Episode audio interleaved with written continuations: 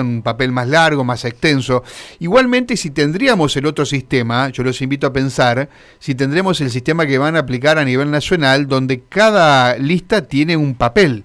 Entonces tendríamos esas viejas mesas. Mesas largas de campo. O los banquitos de escuela que tenés que poner como 12 para contener a, en el caso de Santa Fe, 41 listas de candidatos a concejales. En el caso de Rosario, casi 60. ¿Se imaginan 60 papeletas con los candidatos a concejales? Eso estaría también complicado, ¿no?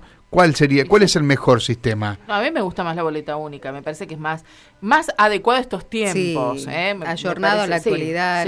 Ahora, no va a ser fácil, ¿eh? 41 nóminas en un solo papel. Bueno, ahí está la responsabilidad individual también en el sentido de eh, ponerse a tono, de interesarse para saber quiénes son los candidatos, porque si no vas y te encontrás con una lista de 41, 42, uno debajo del otro, decía la miércoles, y ahora que no hay que leerlo por primera vez en el momento de ir a marcar la cruz en la boleta para votar. Mm. Hay que estar más o menos sabiendo y después sí buscar entre todos ellos dónde está el que uno ha elegido, ¿no? Es por ahí un, poquito de, responsabilidad civil que tenemos que, que tener. Bueno, y en el campo de la campaña electoral, ayer me parece que lo más eh, destacado, lo, que más sorprendió fue la foto de Cristina Fernández de Kirchner con los candidatos eh, de, eh, digamos, los candidatos que, alberga el, entendimiento entre Perotti y la Casa Rosada. Allí estaban Roberto Mirabella, Marilyn Sagnún, junto con Cristina.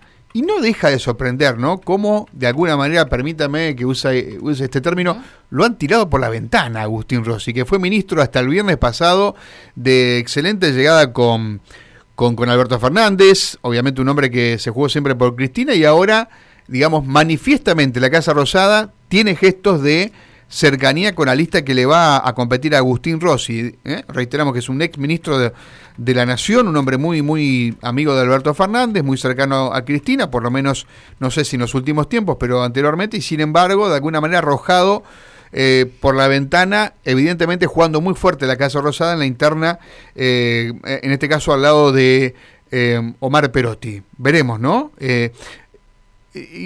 Algunos lo comparan con la situación de Florencio Randazzo en su momento. Dicen que Florencio Randazzo recibió un compromiso por parte de Cristina de que iba a ser al menos precandidato a presidente y después le dijo no, vos tenés que bajarte y eso enojó a Randazzo que recordemos armó listo aparte y también arma lista aparte. ¿Escucharon el escucharon lo que se ha publicado en las últimas horas el spot de, de Randazzo? No, no, no, no, lo escuché. Fabricio, te lo voy a mandar porque está bueno que lo escuchemos. Randazzo lo que hace es eh, también una especie de, de guion armado con un imitador de Cristina Kirchner. Eh, y narra en el spot esa situación donde Cristina le dijo, vos tenés que bajarte. Ah, sí. Parece que sí. Osado, ¿no? Digo, hacia adentro, no no solamente... Yo entiendo que es un gag cómico que, que eh, coloca en redes sociales... Sí, pero a Cristina, ¿cómo le cae a esto? Claro, imagínate. Bueno, porque hoy Randazo, no, no, digamos, no tiene diálogo con Cristina, están peleados. Sí, sí. Y bueno, eh, se publica hoy en los diarios, escuchen lo que... Eh, digamos, aquí vamos a escuchar a Randazo y a un imitador de Cristina. Gobernador y no a las pasos Oíme, Florencio, estuve pensando, vas para gobernador y no a las paso como presidente. No, no, no. Cristina, yo iba a competir en las pasos para presidente. Ya lo habíamos conversado.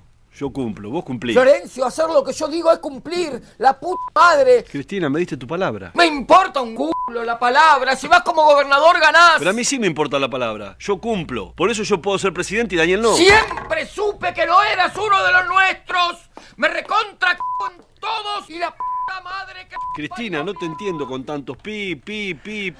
Le dijo que no. Bueno, eso, eh, ahí viene el spot de Randazo, ¿no? Pero el, spot está anticipado por este diálogo que... Eso lo publica eh, él en redes. Claro, está en el spot de Randazo, que va a ser candidato a legislador nacional, y que en su momento, digamos, Cristina quería, como explica ahí, que sea candidato a gobernador y él quería ser candidato a presidente. Mira vos. ¿Eh? Bueno, ya vamos a volver con este tema porque está muy interesante, hay mucho más de qué hablar, pero está Mauro en el móvil requiriéndonos. Mauro, ¿cómo estás? Buen día, ¿cómo les va? Buen día, buen día, muy bien. Buen día, buen día. Aquí estamos, eh, linda mañana y encima viernes, así que eh, estamos eh, disfrutando de esta jornada en la ciudad de Santa Fe y ahora un poco más, con, más datos al respecto de lo que ha sido este esta mancha roja eh, Bordó eh, que se ha dado en el dique 2 del, del, puerto de la ciudad de Santa Fe. Bueno, desde Aguas Santafesinas eh, nos brindaron más precisiones al respecto de esto, que ha sido un volcamiento de líquidos cloacales en el dique 2 del puerto.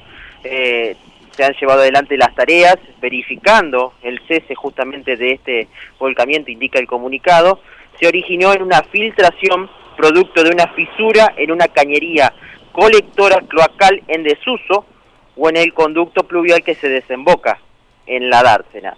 Eh, dicha cañería cloacal se encuentra fuera de uso pues, desde la puesta en funcionamiento del nuevo sistema de desagües cloacales del puerto meses atrás. Esto sucedió de Avenida Len hacia el sur, en principio. ¿sí? Eh, esto es lo que nos indican desde Aguas Santafesinas y vamos a escuchar a Germán Esier.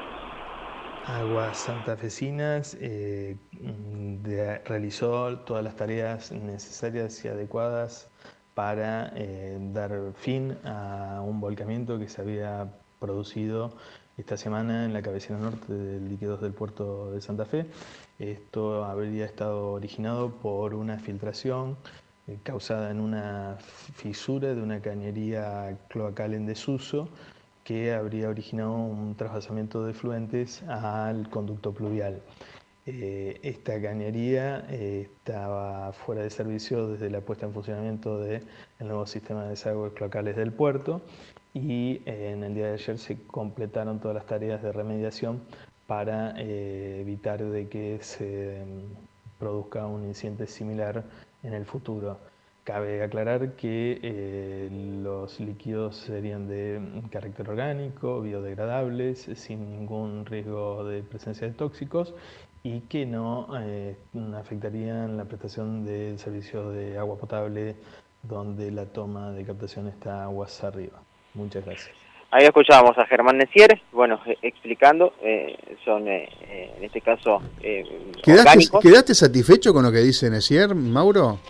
Eh, no, todavía no, eh, porque me parece que falta una respuesta más eh, como para terminar de, de, cerrar la historia, ¿no? ¿Qué era y de dónde salió?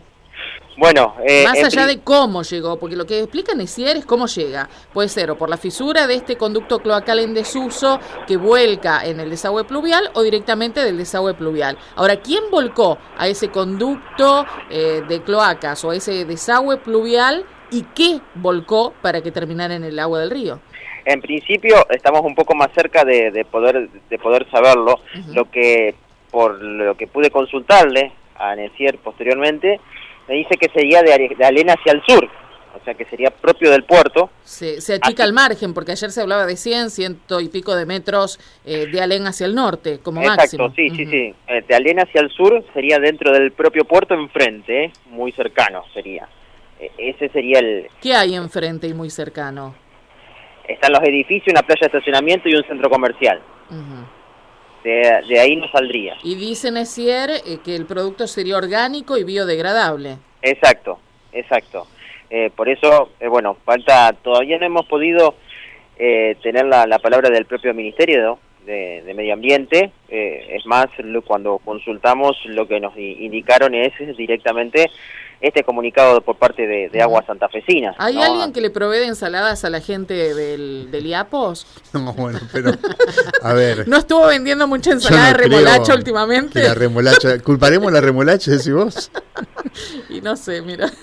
González, ¿vos se entiende, ¿no, Mauro, lo que quiero decir? Sí, sí, sí. sí no debo ser más explícita, ¿no? No, no, no, no, no, no, no. No, bueno, pero no me inclinaría por eso. Y no, sería lo menos lógico, pero viste que no sé, como se viene cerrando. Quedaste en silencio, Mauro, no sé por qué quedaste. El color era, era llamativo. Vos, Mauro, lo viste en la cobertura, yo lo vi de casualidad. Ah, era más fuerte que la remolacha, eso. No, había, había. Pero mucha remolacha acumulada. No el color era raro. Con vino tinto. un remolachero, pero tenés que. No era 100 personas que coman remolacha al mismo momento. remolacha con vino tinto. Lo único que tenía. Vino tinto, decimos, no, el vino tinto no provoca eso.